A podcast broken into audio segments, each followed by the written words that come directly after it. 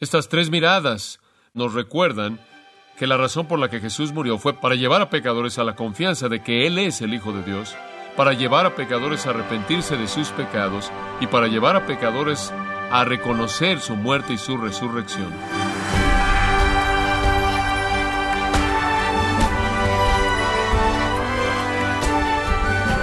Le damos la bienvenida a Gracia a vosotros con el pastor John MacArthur. Un reporte científico suizo concluyó que en asuntos del medio ambiente hay un sentir que explica por qué las personas reaccionan de manera diferente a las advertencias de agotamiento de recursos naturales. Pero, ¿cuáles fueron las respuestas y reacciones de los testigos de la crucifixión de Cristo? Bueno, hoy John MacArthur, en la voz del pastor Luis Contreras, nos enseña las respuestas de los testigos que presenciaron la dolorosa crucifixión de Jesús en la serie La crónica de la crucifixión en gracia a vosotros. Lucas capítulo 23, versículos 47 al 49, respuestas en el Calvario. Respuestas en el Calvario. Lucas nos da un relato muy breve de respuestas a la muerte de Cristo? La respuesta de los soldados romanos, la respuesta de la multitud y la respuesta de los seguidores de Jesús. Y es una manera apropiada de cerrar su registro acerca de la muerte de Cristo, porque cada una de estas respuestas es una respuesta correcta. Los soldados romanos respondieron como deberían haberlo hecho, y la multitud respondió como debería haber respondido, y los seguidores de Cristo respondieron como debieron haber respondido. Juntas nos dan el retrato de la respuesta completa que debe ser demandada de todos nosotros. Y conforme pensamos en las respuestas que sucedieron ese día en el Calvario, necesitamos ver nuestros propios corazones y preguntar cuál es nuestra respuesta a la cruz. Permítame leer los versículos 47 al 49. Cuando el centurión vio lo que había acontecido, dio gloria a Dios, diciendo, verdaderamente este hombre era justo. Y toda la multitud de los que estaban presentes en este espectáculo, viendo lo que había acontecido, se volvían golpeándose el pecho. Pero todos sus conocidos y las mujeres que le habían seguido desde Galilea estaban lejos mirando estas cosas. Lucas no pierde tiempo. Tan pronto como Jesús exhala su último respiro, versículo 46, tan pronto como Él muere, hay respuestas inmediatas. Hemos atravesado por el momento más solemne en la historia, la muerte de Cristo.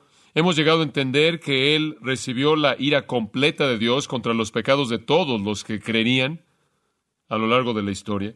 Dios se apareció en el Calvario, particularmente de las doce del mediodía hasta las tres de la tarde en la oscuridad y en el temblor y en la resurrección de los santos muertos de sus tumbas, y al rasgar el velo en el lugar santísimo de arriba hacia abajo. Dios apareció en un adelanto de su presencia de juicio completa del día del Señor. Nada más que en esta ocasión no derramó su juicio en contra de los pecadores. Él derramó su juicio en su Hijo en el lugar de los pecadores.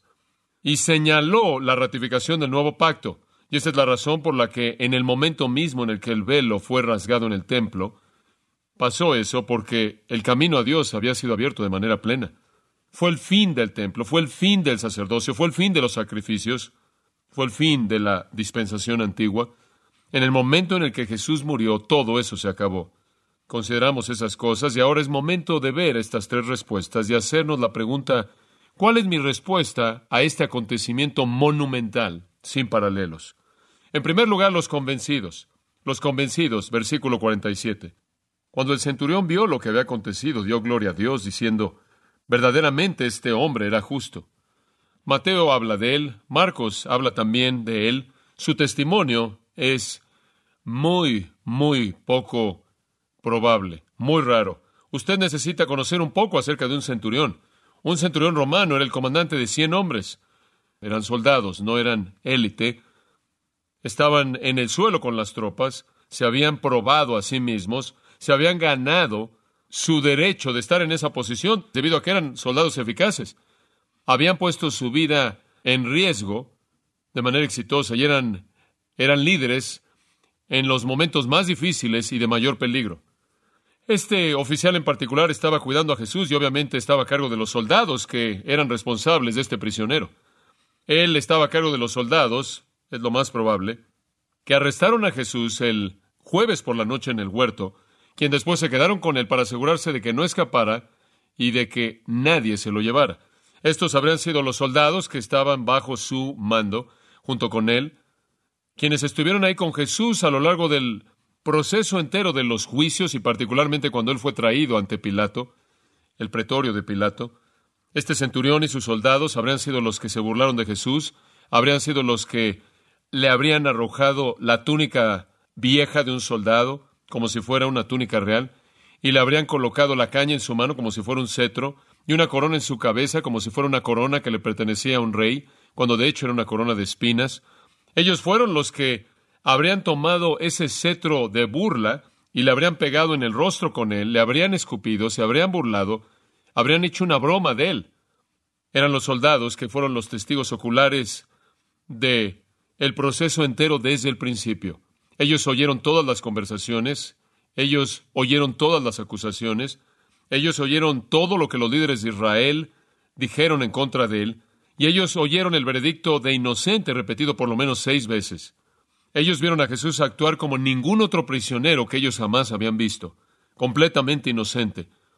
Su inocencia fue verificada vez tras vez, vez tras vez, sin embargo, él nunca se venga, nunca clama, nunca demanda algún tipo de justicia que él no está recibiendo. Él sufre con gracia y majestad en medio de los juicios injustos, y él recibe toda su burla y abuso de manera silenciosa, sin protestar en ningún momento. Aunque le escupieron y se mofaron de él y lo maltrataron, él nunca los maldice, nunca los amenaza. Ellos tuvieron que estar absolutamente asombrados ante la manera tan diferente que él reaccionó a lo que estaba sucediendo, de una manera tan diferente a la de otro prisionero que ellos jamás habían experimentado. No había categoría para alguien el conducirse como este hombre, un hombre inocente, llevado hasta la cruz, y después ellos fueron los que lo clavaron a esa cruz, por lo menos cuatro de ellos, pero hasta ahora la identidad única de Jesús no parece tener impacto alguno en particular en ellos. Eran hombres endurecidos y Jesús siendo pasivo no parecía hacer una diferencia en la manera en la que ellos lo trataron. No trataron su pasividad con un poco más de compasión en absoluto. No le mostraron misericordia a él, clavaron esos clavos en sus manos como lo habrían hecho en las manos de cualquier otra persona y en sus pies, y levantaron la cruz y la metieron en el hoyo escarbado para que entrara ahí, mientras que rasgaba y abría las heridas. Echaron suertes para quedarse con la ropa de Jesús y simplemente se sentaron a observarlo morir como habían observado a cientos más morir. Pero a lo largo de este proceso, las cosas que estaban experimentando estaban siendo consideradas en sus mentes. Oyeron a Jesús orar por sus homicidas, Padre, perdónalos porque no saben lo que hacen. Ellos vieron la manera noble en la que él sufrió, lo oyeron clamar a su Padre, lo oyeron prometer el paraíso a un ladrón arrepentido quien lo había estado maldiciendo. Y después experimentaron lo imposible. Medianoche al mediodía, tres horas de oscuridad absoluta y un terremoto que partió las piedras. Ya no podían ignorar la realidad. Y la prueba final, la oscuridad, el terremoto y después Jesús, apenas antes de morir, clama a gran voz, Padre, en tus manos encomiendo mi espíritu. Eso nunca había sido hecho. La gente que moría de crucifixión enfrentaba privación de oxígeno en sus cerebros y ya mucho tiempo antes de que murieran ya estaban actuando de manera incoherente.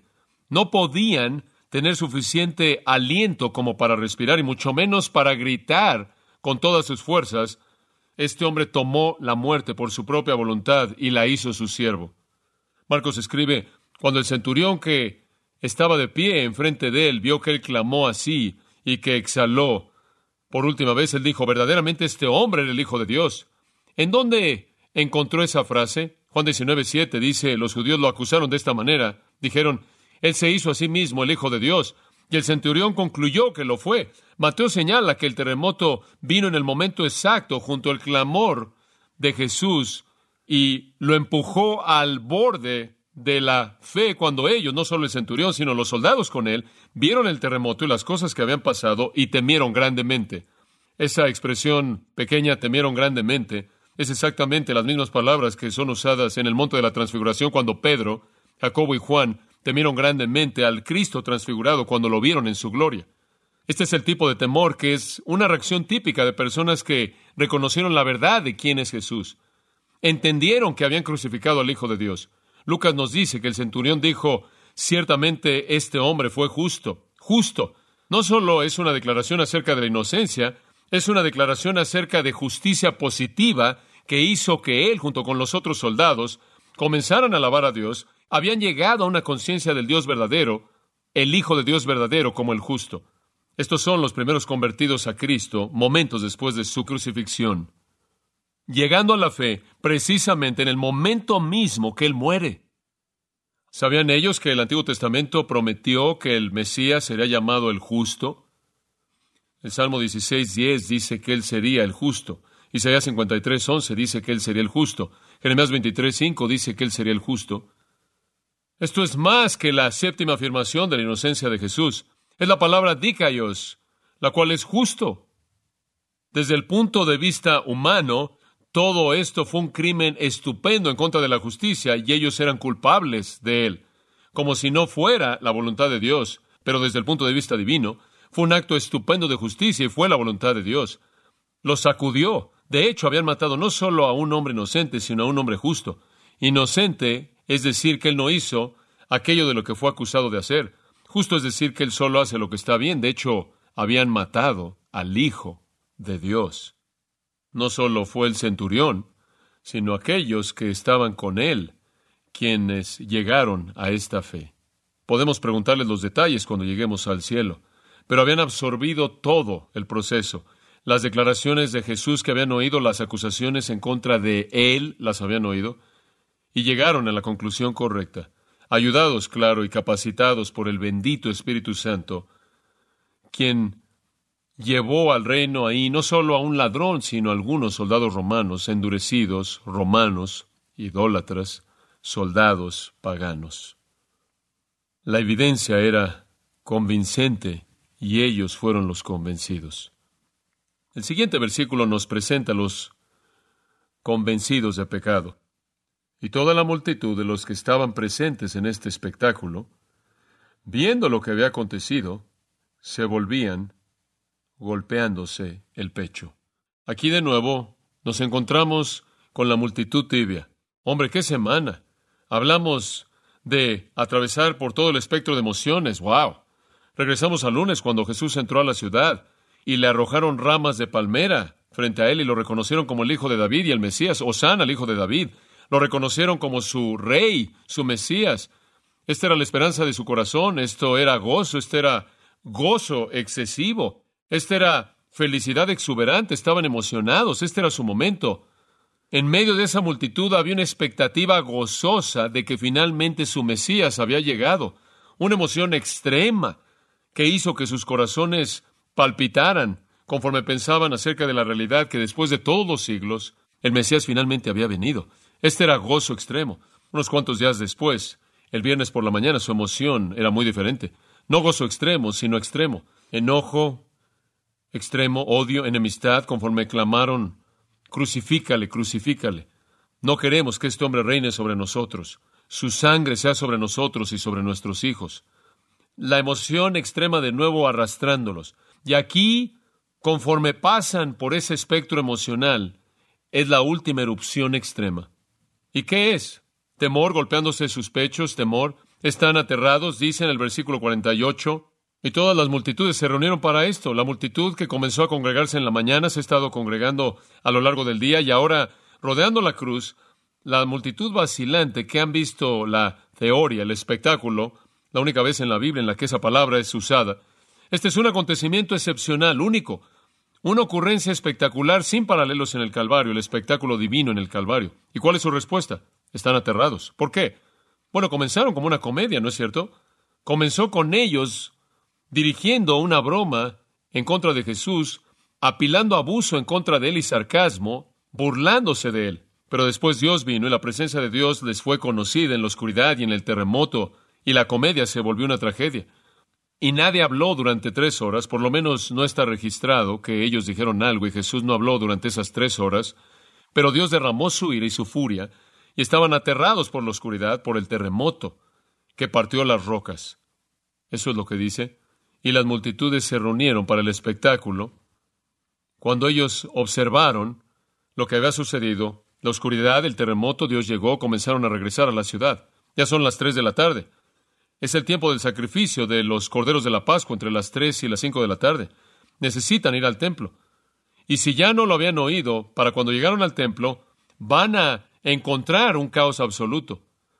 Habrían habido decenas de miles de animales listos para ser sacrificados por el grupo entero de sacerdotes que están horrorizados porque la cortina ha sido rasgada de arriba hacia abajo, la cortina que separa el lugar santo, el lugar santísimo, la presencia de Dios, el cual es tan aterrador que solo una persona podía entrar una vez al año, el sumo sacerdote, en el día de la expiación. Y solo después de que él había hecho sacrificio por sus propios pecados, podía entrar y salir rápido, apresurado. Y ahora está totalmente abierto. El caos en el templo habría sido indescriptible. No sabrían qué hacer. Y conforme estas personas regresan de ese lugar, descienden de la ejecución de Jesús y de los dos ladrones, para regresar a celebrar su Pascua, ellos no van con gozo alguno. La comedia se acabó, la tragedia se ha apoderado de ellos, y son descritos haciendo una cosa, golpeándose el pecho. Créame, ese acontecimiento ha perdido su atractivo. Han experimentado una herida mortal en sus almas que no va a sanar. Hay dolor sin alivio de la culpabilidad sin consuelo. Saben que Dios apareció. Palabras de blasfemia frescas que hablaron de una manera tan fácil a través de sus labios, ahora son la causa de su propia ansiedad y su propia culpabilidad y su propio temor, y entonces se golpean el pecho. Esto nos recuerda al publicano, ¿no es cierto? En Lucas 18:13, quien en temor y culpabilidad no levantaba sus ojos para mirar al cielo, sino que con la cabeza inclinada se golpeaba el pecho diciendo, Dios sé propicio a mí, pecador. Es una manera en la cual los judíos expresaban la culpabilidad y el temor de haber violado a Dios. Realmente era lo milagroso que los asustó y los llevó a este estado de terror. Y eso también, amados, es una respuesta correcta. El temor de Dios es una respuesta correcta, es una respuesta que se manda. El terror por la culpabilidad de uno y el rechazo de Jesucristo es una respuesta correcta.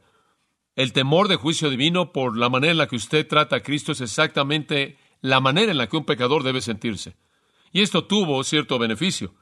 Estoy convencido de que esta culpabilidad, mientras que no parece ser resuelto aquí en el texto, es una preparación para algo que vino después. Conforme ellos descendieron de ese monte sintiendo esa culpabilidad, esa culpabilidad incrementaría día tras día tras día, conforme ellos no podían borrar de sus mentes la memoria de ese acontecimiento. Y cuando Pedro se levantó en el día de Pentecostés y predicó un sermón, el sermón terminó de esta manera. Sepa pues ciertísimamente toda la casa de Israel que Dios ha hecho tanto Señor y Cristo este Jesús a quien vosotros crucificasteis. Esto incrementa de manera exponencial la culpabilidad que ya sienten, el temor de juicio divino por lo que han hecho. Y cuando oyeron esto, versículo 37, fueron compungidos de corazón. El corazón ya ha sido enternecido por la experiencia en la cruz. Yo creo que para esas personas, esa culpabilidad y temor que sintieron conforme descendían del Calvario fue la preparación para el sermón de Pedro en el día de Pentecostés. Y le dijeron a Pedro y al resto de los apóstoles, Hermanos, ¿qué haremos? ¿Cómo puede ser posible que seamos salvados de la ira de Dios por nuestros crímenes en contra de Cristo? Eso es lo que están preguntando. Y Pedro dijo, Arrepentíos y bautícese cada uno de vosotros en el nombre de Jesucristo para el perdón de vuestros pecados y recibiréis el don del Espíritu Santo.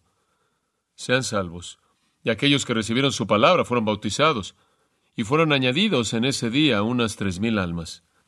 La preparación inicial para ese arrepentimiento en Pentecostés fue el golpear el pecho en horror y terror y temor de lo que le habían hecho a Jesús.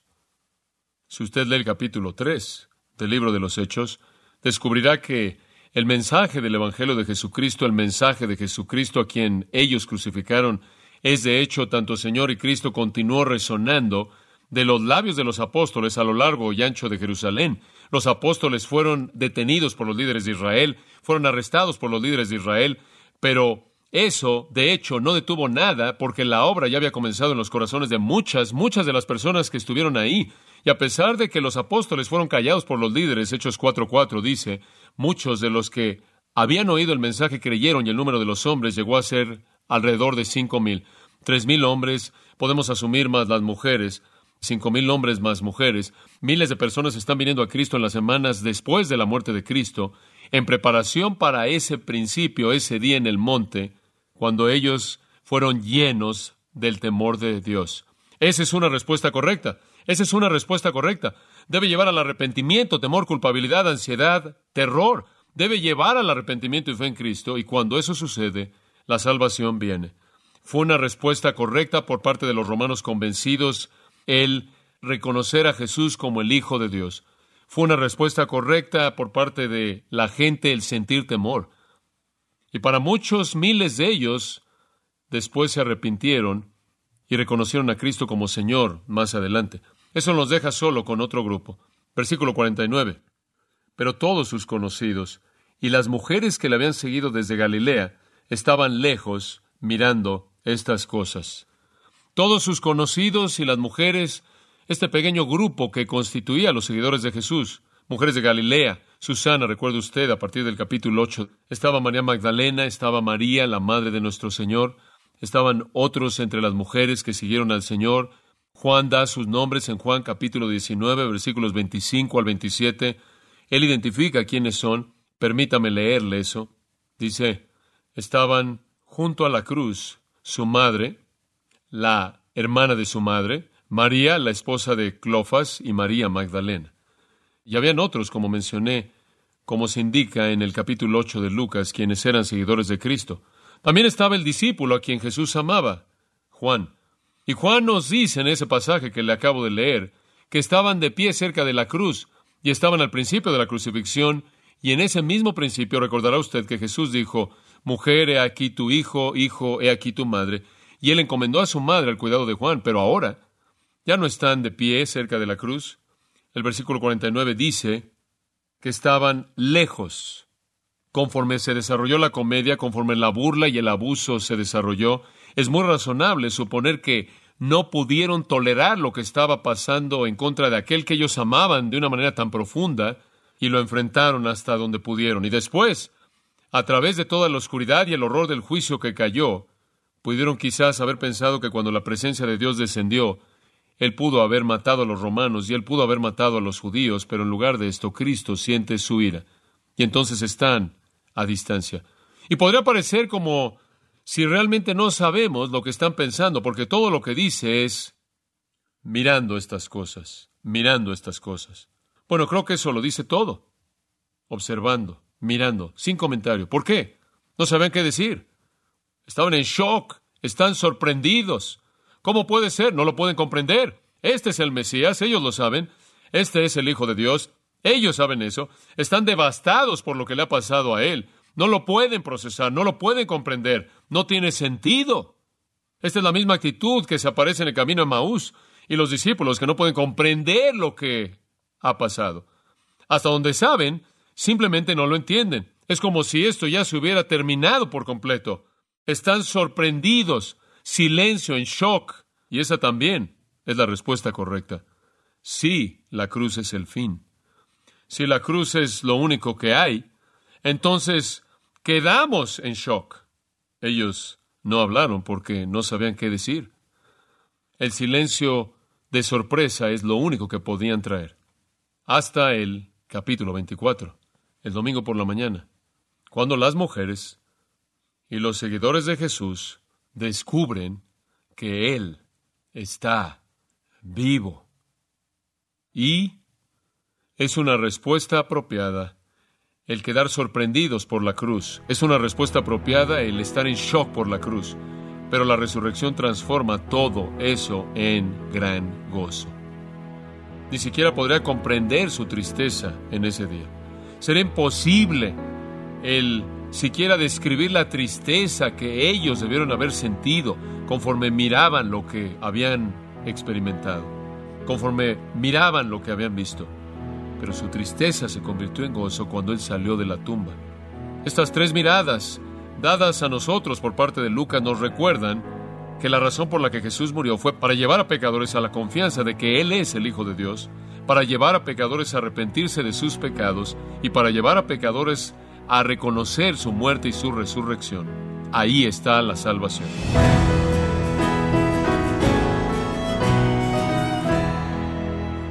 Estimado oyente, o John MacArthur le desafía porque analice su vida y responda de manera correcta a la crucifixión de Cristo, arrepintiéndose de sus pecados y aceptando por fe la salvación que Jesús ganó al pagar por sus pecados en la cruz. Parte de la serie La crónica de la crucifixión, aquí en gracia a vosotros. Estimado oyente, quiero invitarle a leer el libro El Evangelio según Dios, en donde John MacArthur explica versículo por versículo las palabras proféticas de Isaías 53 acerca del siervo sufriente. Puede adquirirlo en gracia.org o en su librería cristiana más cercana. También quiero recordarle que puede descargar todos los sermones de esta serie La Crónica de la Crucifixión, así como todos aquellos que he escuchado en días, semanas o meses anteriores, animándole a leer artículos relevantes de nuestra sección de blogs, ambos en gracia.org. Si tiene alguna pregunta o desea conocer más de nuestro ministerio, como son todos los libros del pastor John MacArthur en español, o los sermones en CD, que también usted puede adquirir, escríbanos y por favor mencione la estación de radio por medio de la cual usted nos escucha en gracia a vosotros. Es importante conocer no solo el país y ciudad de donde usted nos escucha, sino también la radio. Para quienes contactan nuestro ministerio por primera vez, pueden solicitar una copia del mensaje de promoción sin costo alguno, un mensaje por oyente únicamente. Si usted vive en los Estados Unidos o Puerto Rico, escríbanos a Gracia Vosotros, P.O. Box 4000, Panorama City, California 91412 o puede escribirnos a través del siguiente correo electrónico radio arroba Bueno, en nombre de John MacArthur y el personal de este organismo, queremos darle las gracias por su tiempo y sintonía y queremos pedirle que no deje de orar por este ministerio como también por la estación de radio por la cual usted nos escucha de lunes a viernes. Este es su amigo Miguel Contreras, invitándole a sintonizar nuestra próxima edición para que juntos continuemos desatando la verdad de Dios un versículo a la vez. No se lo pierda, aquí en Gracia a Vosotros.